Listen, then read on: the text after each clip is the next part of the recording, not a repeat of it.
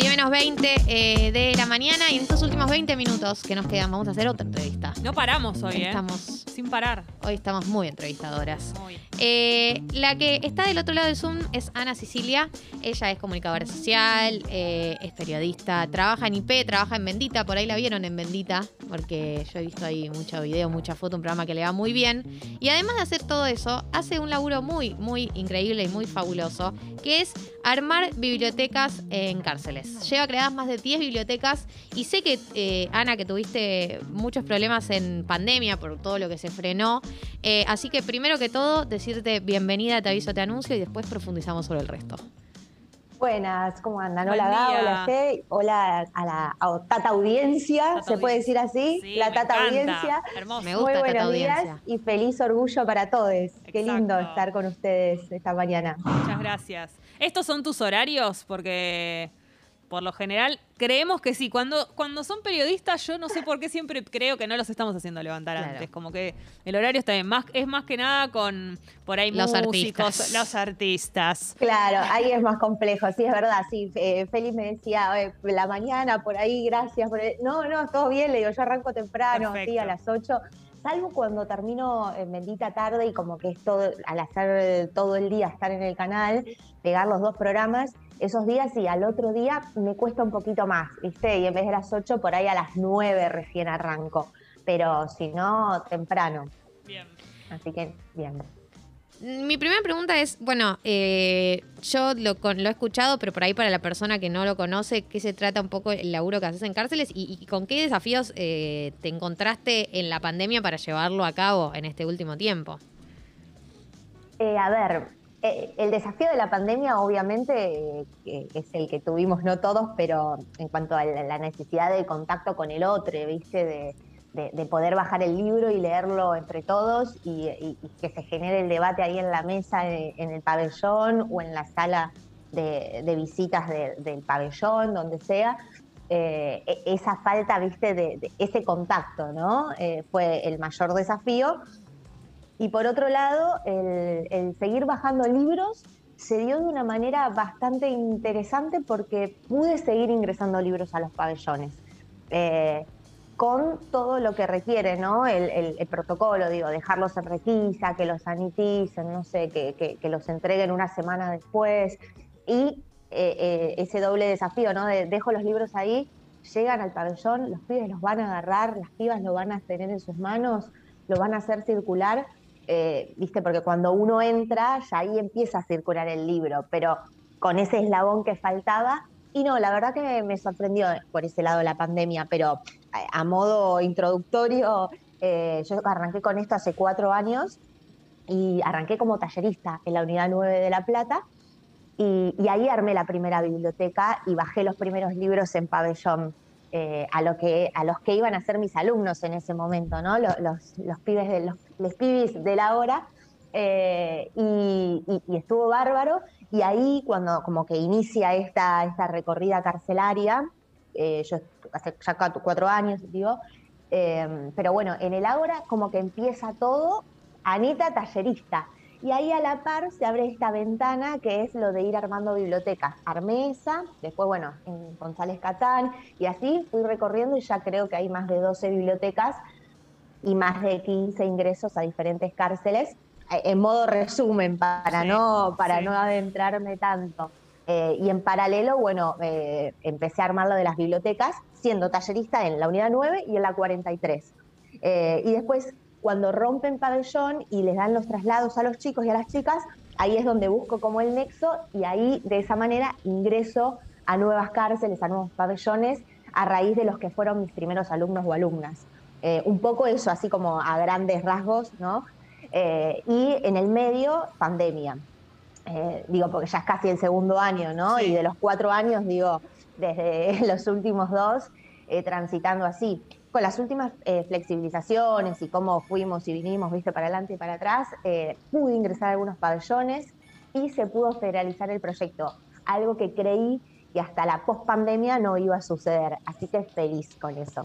Anita, debe haber un montón, debes tener un montón de ejemplos y de anécdotas y de cosas eh, positivas para, para contar, de, cambios que hayas visto, de, situaciones que viviste de mucha emoción y todo, pero si podés contarnos alguno, o, por ahí los primeros, o cuando empezaste a ver eh, que las personas, no sé, estaban como felices con, con, con este proyecto, en los pabellones, cosas que hayas vivido ahí presenciado.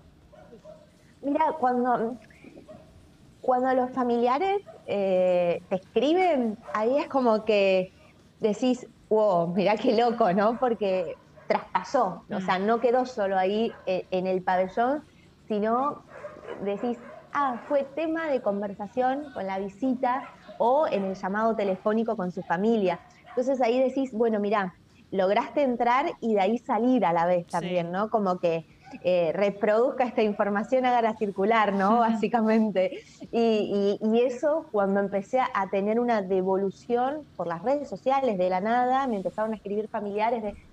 Tengo un ejemplo que, me emocionó muchísimo. La hija de un interno eh, en González Catán, en la Avenida 43, eh, ahí armé dos bibliotecas. Y una es la que lleva mi nombre, fue la tercera biblioteca en el haber, digamos. Eh, ahí es cuando empieza como todo a, desmadrarse para bien. Escribió la hija de un interno, eh, él tiene 67 años por ahí.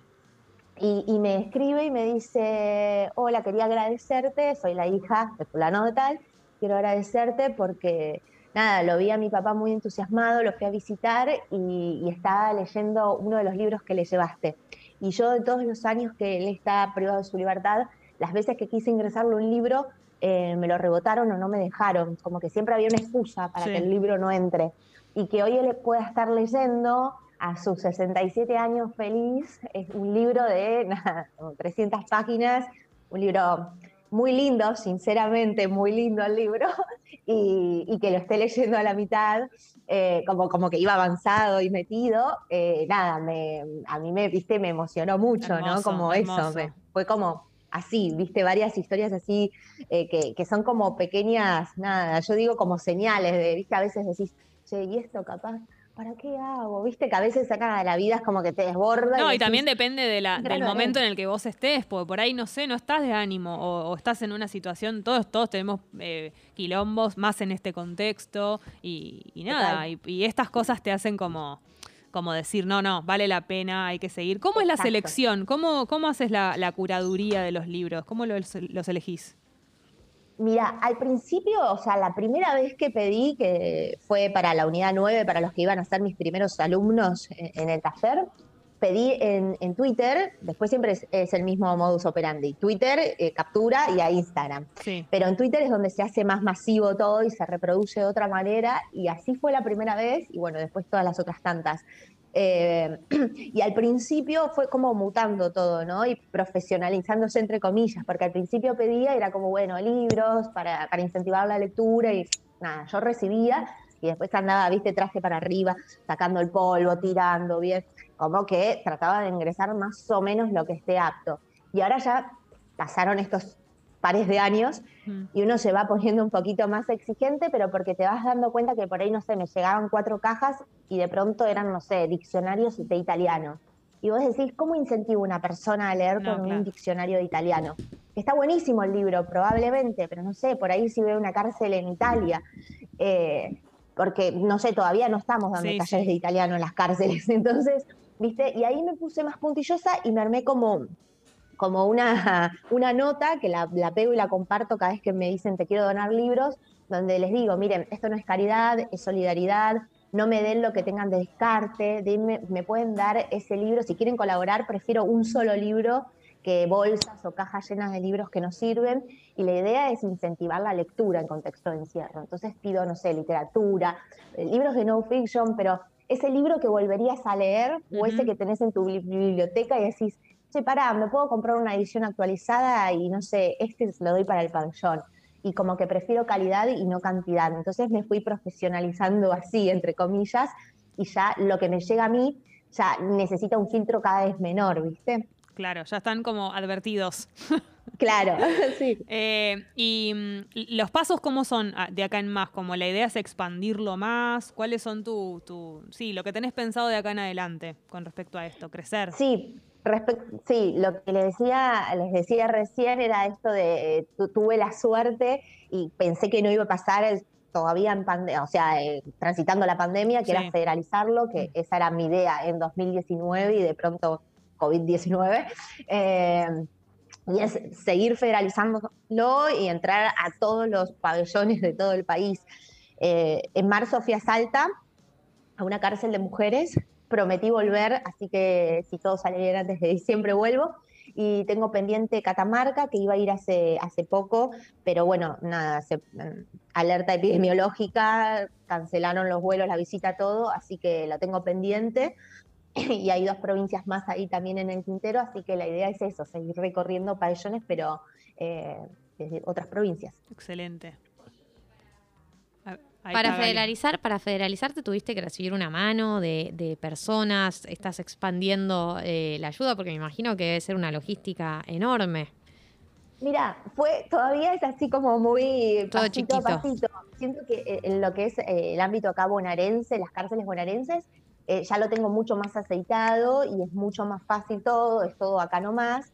Em, pero lo que es federalizarlo fue, fue medio como nada, justo tenía que ir a Salta y, y, aproveché y empecé como a mover así los contactos a ver si podía ingresar a la cárcel de allá y me pasaron con un, con un ministro, con el secretario, con el director, viste, fui todo de, esa cosa medio de, periodismo e investigación, pero para tratar de hacerlo, eh, de llevar el taller allá, ¿no? La entrega de libros. Y me fui con una valijita eh, de mano, pero todos libros así, todos como bien, todos armaditos, y la mochila, más libros, y entré 60 libros con él, pero me los llevé todos en el avión. Y digo, y el pasaje me lo pago yo, fue como necesitaba de alguna manera empezar así para poder después seguir construyendo, ¿no? Y, bueno, ahí se enteró otra, se enteró una diputada eh, de Catamarca de esto, y bueno, ahí ponele, me, facilitaron los pasajes para la próxima en Catamarca. Entonces digo, así como muy paso a paso de hormiga se va dando esto. Y, bueno, vamos a ver qué pasa después de las próximas provincias, ¿no? Porque ahora sigue siendo todo muy a pulmón y estoy en el proceso de armado de la fundación, pero bueno, es muy burocrático todo, lleva mucho tiempo y una trabaja aparte, entonces voy a ir armando paso a paso. Anita, ¿cómo se puede hacer para colaborar? ¿Cómo hacemos si, si queremos como darte libros? ¿Cómo es la forma? Eh, por ahora es, em, me escriben en alguna de las redes sociales, en Facebook, Twitter, en Instagram, donde sea, y me avisan y vemos cómo coordinamos, viste, según lo, lejos que estén o por dónde anden, porque a veces los intercepto en el camino y si no tengo un punto para que los, los lleven y nada, es medio ahí coordinado también muy personalizado para que, siempre digo, no se desmadre con con donaciones grandes que después no sirven y tengo que tirar porque los libros no suban de esa manera, sino son como elegidos, viste, más con el alma. Excelente. Anita Sicilia es comunicadora periodista, está en Bendita TV, está en IP, la pueden encontrar en redes sociales y además eh, ha creado un montón de bibliotecas, un montón de cárceles. Eh, para mí es un laburo increíble el que hace y sé que lo hace muy ella, muy paso a paso como contaba, muy poniéndole el cuerpo, así que más eh, valorables aún. Gracias Ana por pasar por Te Aviso, Te Anuncio. Gracias a ustedes, un placer y un honor charlar con ambas. Muchas gracias. Abrazo grande y beso enorme. Nos vemos.